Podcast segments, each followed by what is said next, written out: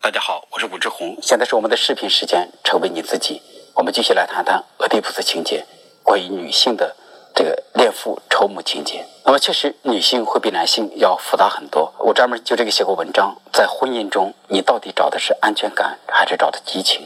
有这么一个说法，就是说，男人在找对象的时候，基本上都是按照自己母亲的原型来找。但这个说法其实是有点绝对化，就是，但大致我们可以这样讲。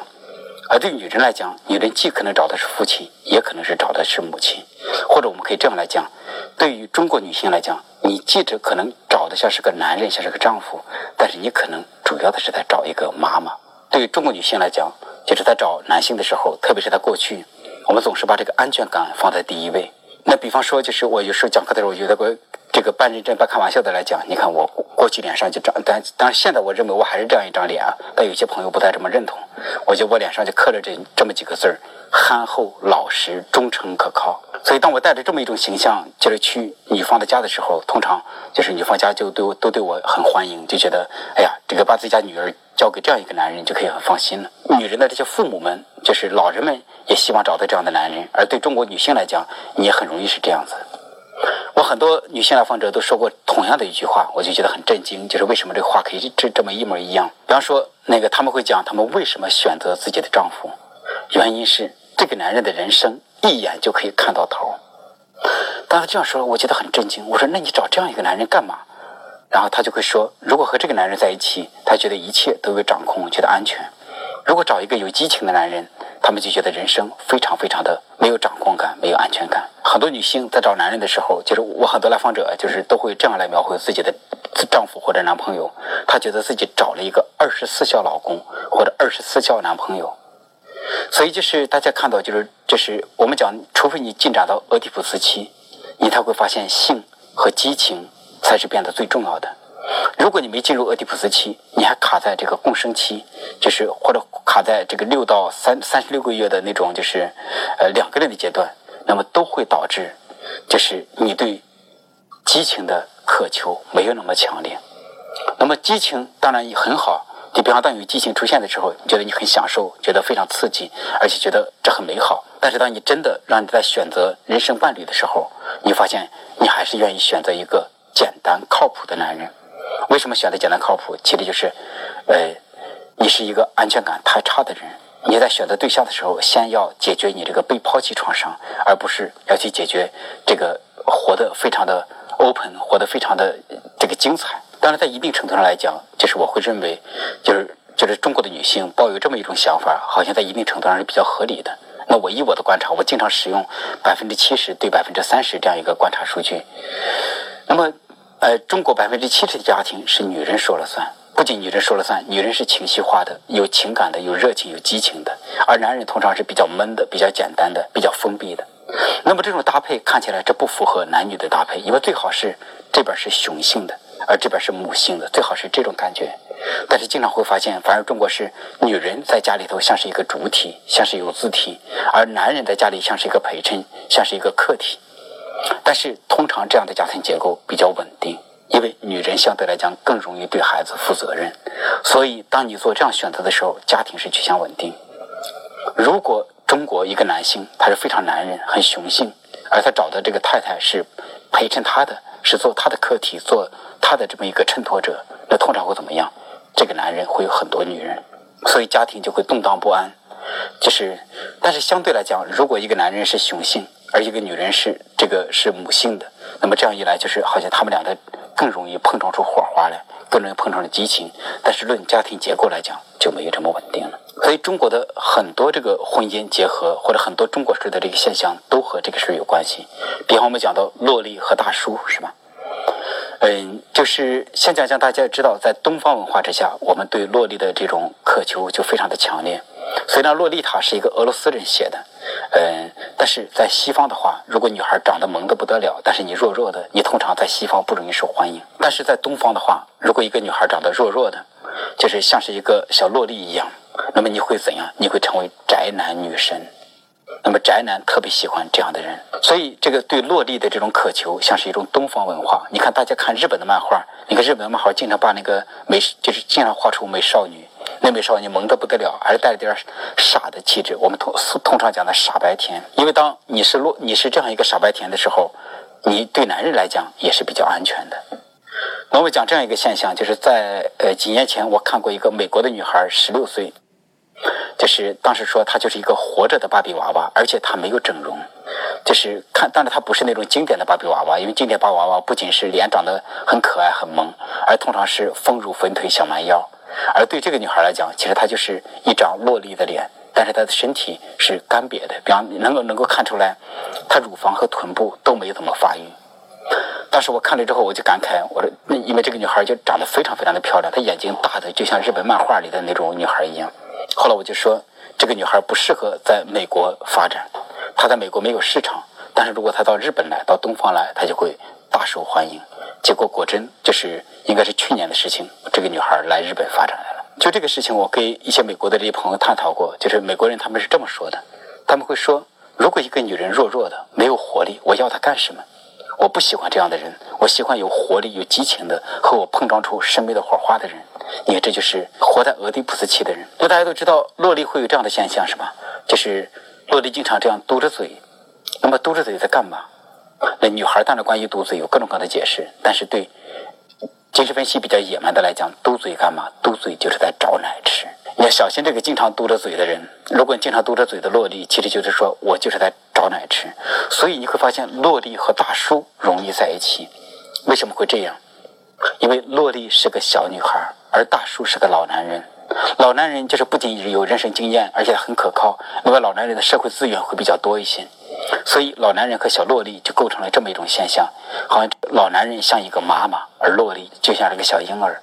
所以这个洛丽在找老男人，是想在老男人身上吃奶。那么关于这个呢，就是我曾经就是跟李雪探讨的时候，就是探讨的比较极端，但实际上在我们国，我们也像这么一种搭配。我大李雪十岁，就是那么他刚认识我的时候，那真是长得萌的不得了。那结果后来就是我们探讨这个洛丽和大叔的这么一个搭配的时候，他就说的特别毒的一句话。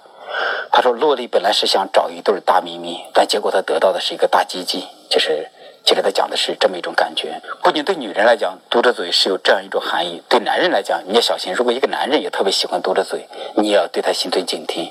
就比方有一次上一个家庭系统排列的课程，那么李雪就发现，在课上有两个男人，一个五十来岁，一个六，一个四十来岁，这两个男人都喜欢嘟嘴。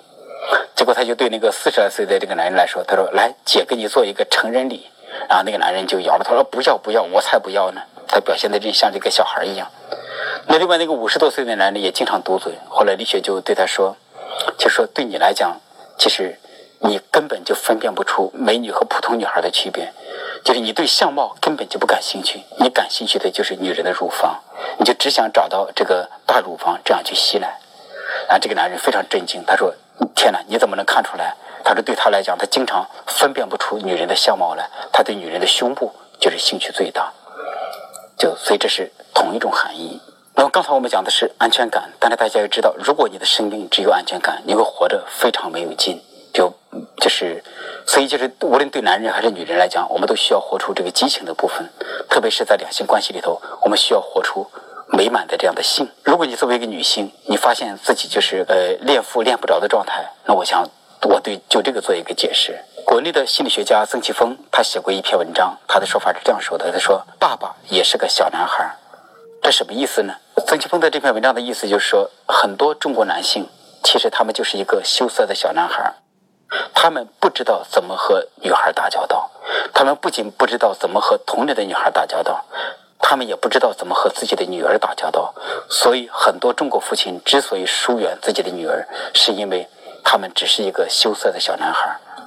那么这篇文章就是我给很多很多来访者、很多朋友都推荐过，就好像就很多朋友就会觉得看了这个之后，他对父亲有了很多理解。理解这一部分，就是更重要的是，就是有时候我们需要回忆自己人生的一些时刻。就比方我在讲课的时候讲到这个女性的恋父情节的时候，就是很多女学员都讲到有这样的事情：他在小时候，比方说五六岁、七八岁。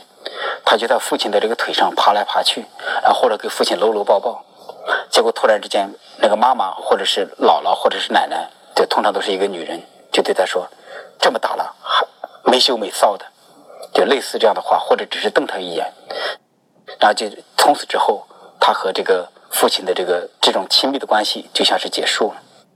那么这也是这个脆弱的这个恋父情节，就好像这个恋父仇母的部分，就是恋父很脆弱，而一旦母亲要就是好像他感觉母亲对他的这个就是竞争的这个心发现之后，他一下就变得就是自己胆怯起来。那么这样的事儿在就是我的来访者中非常非常常见，有些甚至非常严重。对女性来讲，父亲的严肃疏远，你能够理解到，其实可能父亲是羞涩，他不知道怎么去表达，就是他对你的喜欢，对你的爱。就是这会让你缓解很多。那当然还有一些特殊的情形，就是我们可以这样来想象：就是不仅儿子恋母，母亲也恋子；不仅女儿恋父，父亲也恋女孩。而且就是我很多朋友讲过这样的话：当他们的女儿在七八岁的时候，就是就是落地期嘛，是吧？当这个小落地的状态之后，他们也觉得女儿可爱的不行。但这时候他觉得没办法了，女儿看上去这个。就是像是个小女孩，但是她似乎又有这个女人的这个感觉在那儿，所以他们又想亲近女儿，但是又发现女儿身上有这部分，他们又不能亲近，所以这让他们很抓狂。那就是这种感觉让他们觉得特别难受，而且他们确实会觉得小女孩在七八岁的时候，好像这个魅力特别特别的大。那么刚才这些都是一些正常的男人，就是他发现女儿变得很有魅力，他又想亲近，又觉得有这个性的羞耻在里头，所以他得躲远一点。但是如果你的父亲很有问题，比如你的父亲是一个全能自恋的巨婴，那会出现什么问题呢？就是这个父亲他不允许自己是错的，他不允许自己身上有不舒不舒服的感觉发生，所以当他和女儿亲近，他感觉到女儿身上的这种性吸引力的时候，同时他会产生羞耻。那么产生羞耻他会怎么办？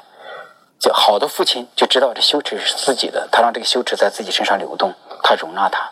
但是糟糕的父亲就会把这个羞耻再转嫁给自己的女儿，那转嫁给什么呢？比就比方说女儿可能可能父亲也会把女儿骂得很难听，或者在这个时候板着脸对女儿说一些非常难听的话。那更严重的可能就是父亲就会打女儿。就比方我一个来访者，就是他的父亲就会经常打他。